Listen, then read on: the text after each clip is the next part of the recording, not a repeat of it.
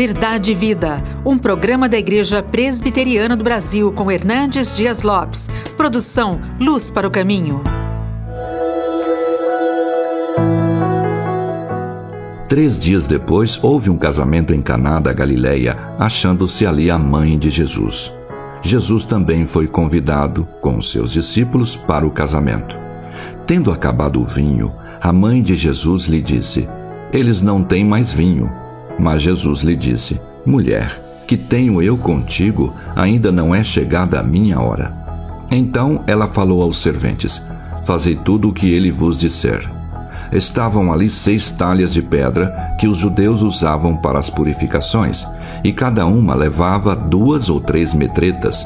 Jesus lhes disse: Enchei de água as talhas, e eles a encheram totalmente. Então lhes determinou: Tirai agora e levai ao mestre Sala. Eles o fizeram. Jesus Cristo, Filho de Deus, aos 30 anos de idade, deixa a cidade de Nazaré, vai ao Rio Jordão, é batizado por João Batista, recebe o Espírito Santo, fica cheio do Espírito Santo. Ele é levado ao deserto para vencer o diabo no deserto retorna a Nazaré, pega o livro de Isaías e lê: O Espírito do Senhor Deus está sobre mim, pelo que me ungiu para pregar boas novas, para libertar os oprimidos e curar os enfermos. Ele foi expulso da sinagoga de Nazaré. E então, diz a Bíblia que ele vai se instalar em Cafarnaum. E agora, ele é convidado com seus discípulos para uma festa de casamento em Caná da Galiléia, que fica entre Cafarnaum e Nazaré. Maria estava lá, sua mãe. E diz a Bíblia que durante a festa Maria percebe que o vinho não era suficiente para atender a demanda da festa. Procura Jesus e diz assim: eles não têm mais vinho. E Jesus respondeu: Que tenho eu contigo, mulher? Ainda não é chegada a minha hora. Aí Maria diz para os serventes assim: Fazei tudo o que ele vos disser.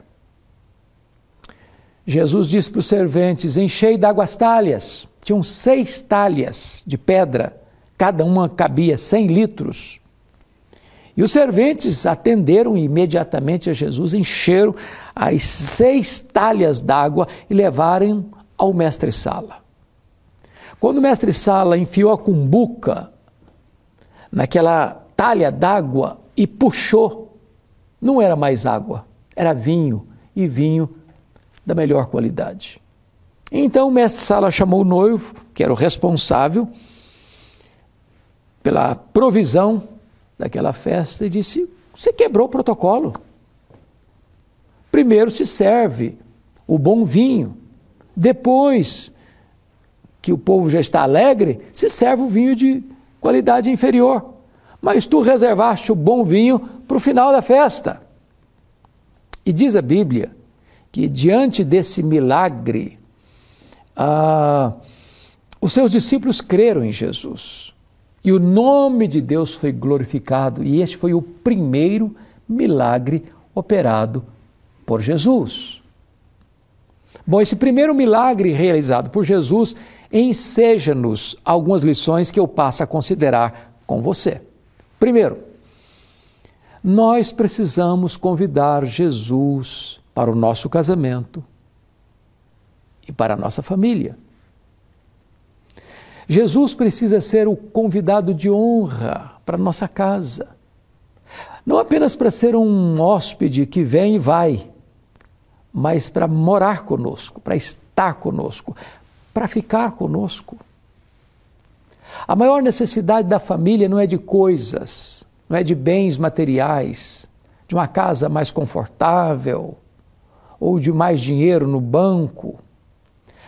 Muitas famílias têm casas bonitas, têm móveis requintados, têm muito dinheiro, mas não são felizes porque falta Jesus na família.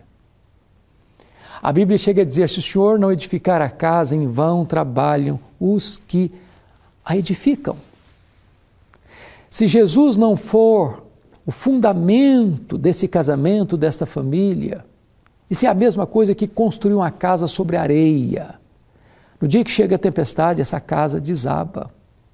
Então convide Jesus para sua casa. Convide Jesus para estar aí no seu lar.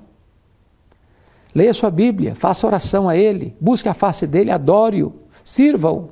E você vai ver que esta é a grande plataforma de uma família feliz.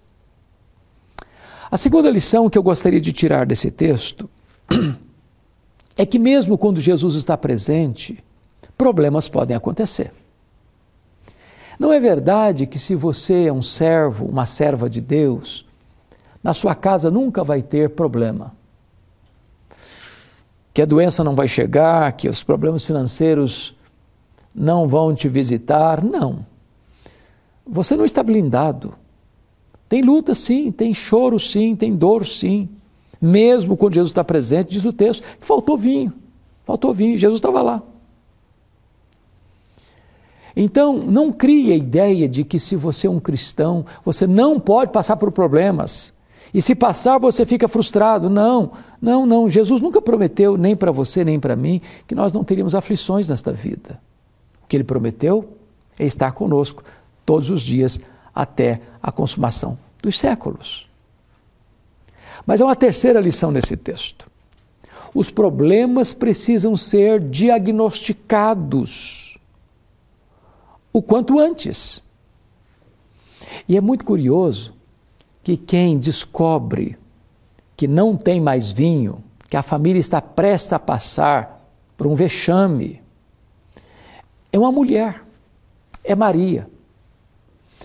Eu penso que Deus deu à mulher, ou às mulheres, uma capacidade excepcional, extraordinária, de ver determinadas coisas que os homens às vezes têm dificuldade de ver.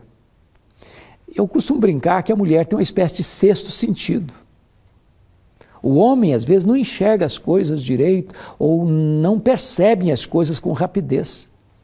A mulher chega num ambiente e não precisa ninguém falar nada, ela percebe que o clima não está bom. Então você, mulher, tem essa capacidade. É por isso que a Bíblia diz que a mulher sábia edifica sua casa. Então, não deixe os problemas rolando, jogando debaixo do tapete, empurrando com a barriga. Diagnostique, porque quanto mais cedo você diagnosticar o problema, mais fácil será a solução. Não adie, não protele, não postergue o tratamento dos problemas. Diagnosticado o problema, está mais fácil resolvê-lo. Mas há uma quarta lição nesse texto. E a quarta lição desse texto é que os problemas diagnosticados precisam ser levados à pessoa certa. Imagine você se Maria tivesse comentado com as suas amigas: olha, esta família cometeu um erro de cálculo. Convidaram mais pessoas para a festa do que tem provisão para oferecer. Esta família não soube planejar sua festa. O vinho está acabando. O, aliás, acabou.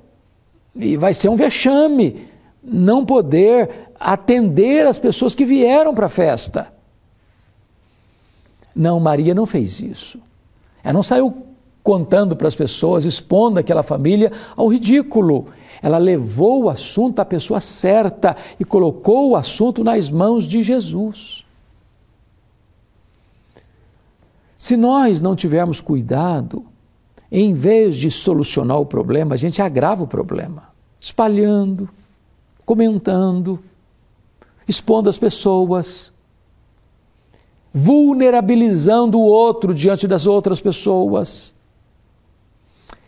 Se você sabe qual o problema, leve este problema, coloque aos pés de Jesus em oração.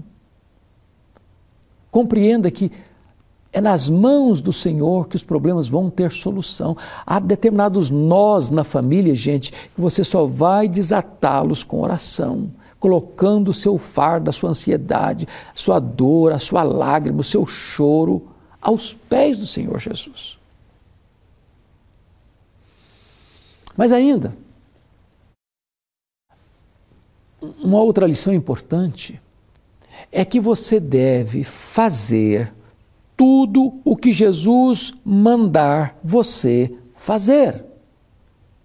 Jesus disse para os, garçons assim, para os atendentes assim: enchei d'água as talhas. Bom, eles poderiam ter argumentado, oh, Senhor, mas eu não estou entendendo. Não está faltando água na festa, não. Para que água?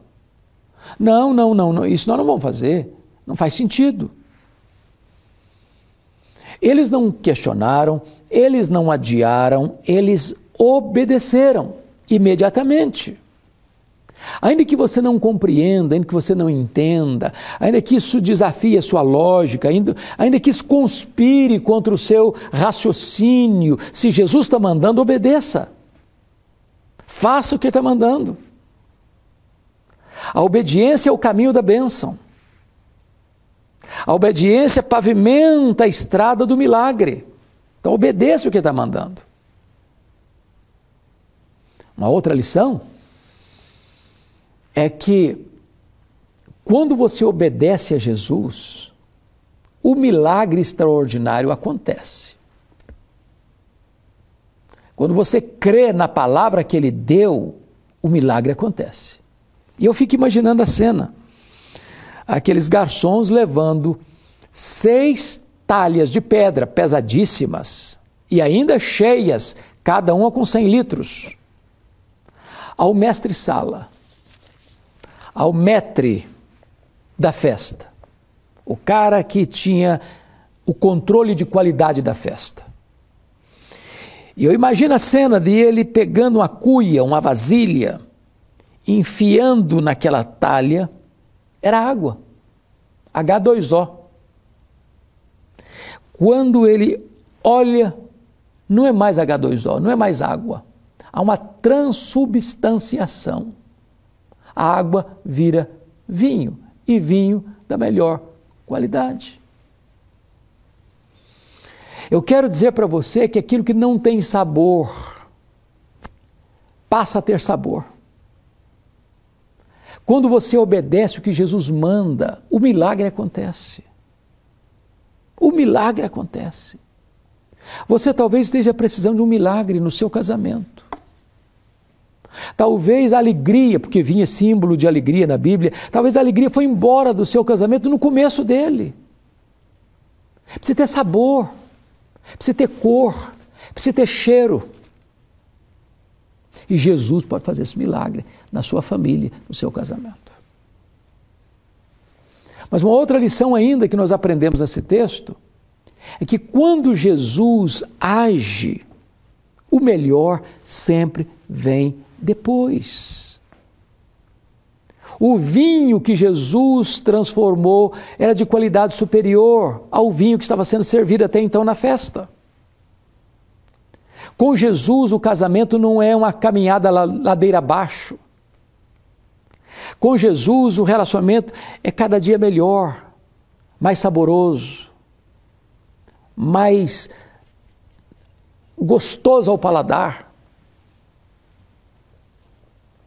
Talvez você esteja desanimado com o seu casamento, talvez você esteja frustrado com a sua relação conjugal, talvez você até já pensou em desistir e se divorciar, talvez você diz: Olha, não, não dá mais, eu não, eu, não, eu não quero mais, eu, eu, eu, não, eu, eu não aguento mais, eu estou querendo sair dessa relação, eu estou querendo me divorciar, eu quero partir para outra aventura. Em nome de Jesus, leve o seu problema, deixe-o nas mãos de Jesus. Ele é poderoso para mudar a sua sorte, mudar o seu coração, mudar o coração do seu cônjuge, restaurar restaurar o casamento e dar novo sabor a este casamento. O melhor com Jesus sempre vem depois. Ele sempre tem o melhor para você.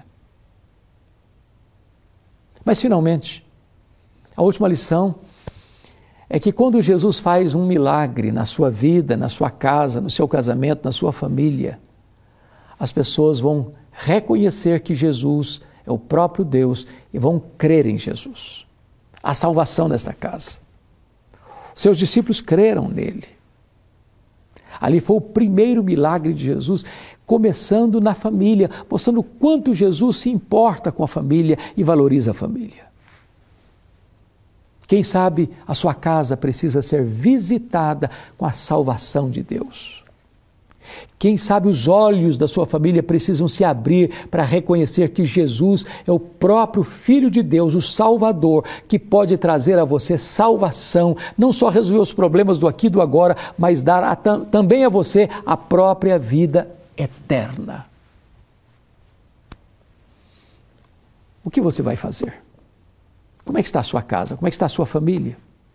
Sua família está precisando da presença de Jesus, dos milagres de Jesus, da provisão de Jesus, da salvação que Jesus dá. Eu quero orar com você hoje.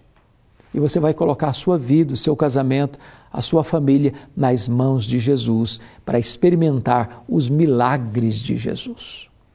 Ore comigo.